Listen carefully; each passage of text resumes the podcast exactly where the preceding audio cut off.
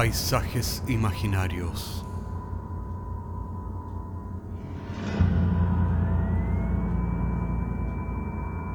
Una producción Cortés Rojas.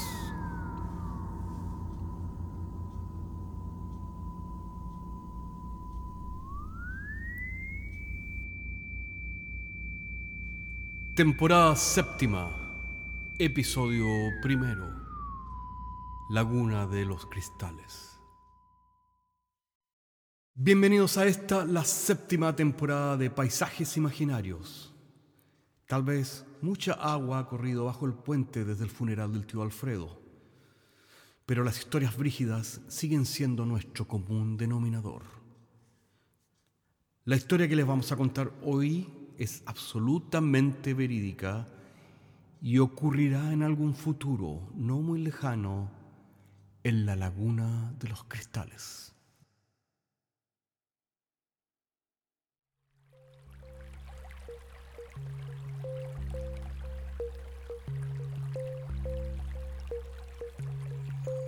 Lugar, Laguna de los Cristales, 2.282 metros sobre el nivel del mar. Cordillera de los Andes, Valle Central de la República Austral de Chile. Los habitantes de ese lugar declararon haber visto durante mucho tiempo luces intermitentes en el fondo de la laguna. Los dichos habrían pasado inadvertidos a no ser por un artículo publicado en una revista de curiosidades científicas. El artículo llamó la atención de un grupo de jóvenes científicos, los cuales partieron en forma entusiasta a la laguna de los cristales con el propósito de investigar el hecho.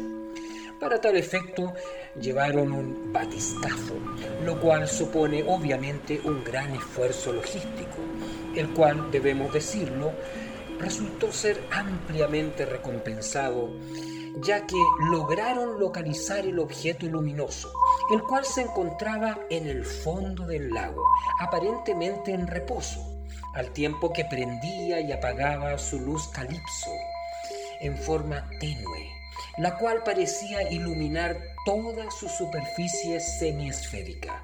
Se trataba pues de un objeto aparentemente hexagonal de unos 2 metros y medio por 2 metros y medio de ancho y por unos 80 centímetros de alto aproximadamente eh, de superficie lisa y aspecto aerodinámico. El objeto fue llevado al Laboratorio de Ciencias de la ciudad portuaria de Talcahuano. El objeto estaba hecho de un material desconocido virtualmente impenetrable, completamente hermético. Pese a los esfuerzos concertados por los científicos chilenos, el objeto permaneció intacto, prendiéndose y apagándose en forma intermitente, totalmente indiferente a los esfuerzos de los científicos por conocer más acerca de su naturaleza. El hecho despertó la curiosidad de la comunidad científica internacional. Fueron innumerables las visitas científicas a Talcahuano, así como innumerables también fueron la variedad de pruebas que se le aplicaron para obtener algún tipo de respuesta o reacción observable. Hubieron fuertes presiones diplomáticas de países poderosos para trasladar el objeto a sus países y así poder investigarlo con sus propias tecnologías y herramientas de punta. Pero el gobierno de la República Austral de Chile se mantuvo firme en su determinación de conservar el objeto a toda costa dentro de su territorio. La actitud del presidente chileno tenía que ver también con la simpatía e interés que el hallazgo del extraño objeto había despertado en el pueblo chileno, el cual había reforzado su identidad nacional gracias a tan singular noticia. No faltaron algunos grupos patrióticos exaltados que hicieron manifestaciones en el puerto de Talcahuano frente a las presiones de parte de algunos países poderosos que pretendían mediante ciertas negociaciones adueñarse al fin y al cabo de dicho descubrimiento. Algunos grupos se encadenaron simbólicamente en Talcahuano bajo el eslogan El escarabajo es chileno. Por otra parte, la determinación de no ceder frente a las presiones internacionales había aumentado la popularidad y simpatía de los chilenos hacia su presidente, la cual se había encontrado bastante menguada, hay que decirlo, antes del hallazgo, de manera que el tema no dejaba de tener, además de interés científico, también interés político como la demanda de los grupos científicos internacionales que deseaban visitar Talcahuano iba cada vez en aumento y como al fin y al cabo muchos de estos grupos no hacían otra cosa que volver a repetir las mismas pruebas y experimentos, el Departamento de Física de la Universidad de Concepción, la cual estaba a cargo del llamado escarabajo, entre comillas, elaboró extensos formularios para aquellos grupos científicos con el fin de disuadir o disminuir la frecuencia de sus visitas. Pero desde China, un tal Su elaboró una teoría completamente nueva acerca de la naturaleza de este extraño objeto. A pesar de que Su no era conocido como científico, sino como un veterano, pionero, innovador, revolucionario del cine, que en su tiempo deslumbraría al mundo entero al ser el primer ser humano en televisar sus propios sueños y viralizarlos, despertando de esa forma el interés de la humanidad, iniciándose con ello una nueva era en el cine, la era de los sueños televisados y de los soñadores profesionales expertos en sueños lúcidos. A pesar entonces de la fama poco científica de Su, este declaró haber tenido una revelación en sueños acerca de la verdadera naturaleza del objeto hallado en la laguna de los cristales conocido popularmente como el escarabajo, por su forma aerodinámica aproximadamente hexagonal y el color intensamente calipso que emitía intermitentemente. Su declaró que el aparente raspón que el objeto tenía en uno de los alerones de sus costados no era tal, ya que él había ampliado las formas y había encontrado algunos diseños decididamente geométricos, los cuales equivalían sin lugar a dudas a las formas producidas por las vibraciones de los experimentos del físico alemán Ernst Schladny. De manera que, según su hipótesis, las vibraciones equivalentes a estas formas resultarían ser el código de acceso o password de entrada al misterioso objeto llamado el escarabajo. La propuesta de Su fue tomada con escepticismo, indiferencia, risa y frialdad por la comunidad científica.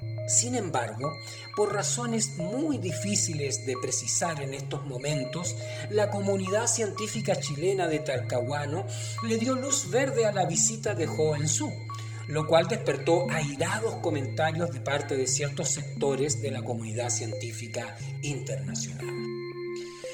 Cuando Su estuvo frente al objeto, sacó una flauta de caña de 10 centímetros y reprodujo los sonidos sugeridos por las figuras geométricas que se encontraban en el borde izquierdo del llamado escarabajo. Para consternación de todos los presentes, el objeto se abrió inmediatamente en dos, como si se tratase de las alas de un gran coleóptero Se recostó dentro del objeto, el cual volvió a cerrarse en forma hermética, al tiempo que se mantuvo a un metro del suelo en una especie de suspensión vibratoria. Después de largas horas, Su volvió a salir del objeto con un aspecto totalmente joven, como un adolescente. El hecho obviamente provocó gran consternación en Chile y en todo el mundo. Su declaró por su parte que el objeto era una cámara en la cual su cuerpo fue literalmente disuelto en un líquido, luego de lo cual fue vuelto a reconstituir, al tiempo que su constitución molecular fue sometida a una alta e intensa vibración debido a una música que escuchó dentro del objeto. Su aseguró que la llamada música mantuvo a su cuerpo en una especie de levitación, sin contacto con ninguna superficie. De esta manera, Su volvería a sorprender al mundo al dedicarse después de esta experiencia a la composición musical con el propósito de generar diferentes estados o tipos de curaciones en el cuerpo humano, así como regeneraciones y experiencias psicofísicas, redefiniendo de esta manera nuevamente lo que comúnmente entendemos por música. Paralelamente a esto, las presiones diplomáticas internacionales se hicieron esta vez insoportables luego de la experiencia de Su las presiones de la industria militar y también de la industria farmacéutica se tornaron absolutamente insostenibles para la República Austral de Chile. No sabemos si tal vez fue por eso o como respuesta a esto que el objeto se desmaterializó repentinamente frente a los ojos de una multitud de testigos en menos de un segundo, dejando, por supuesto, ninguna respuesta a cambio, pero sí muchas, muchas, pero muchas interrogantes.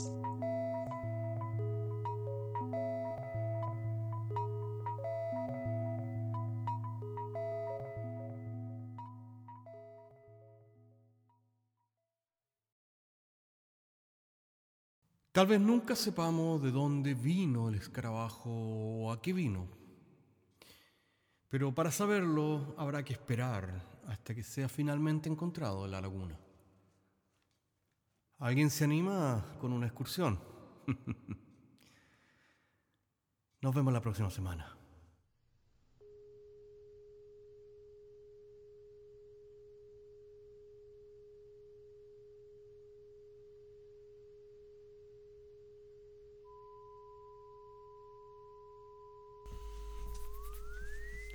Paisajes Imaginarios es un podcast semanal que se distribuye con una licencia pública general.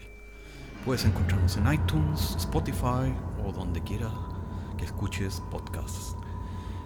Contáctenos a paisajes.caco.cl. Hasta la próxima semana.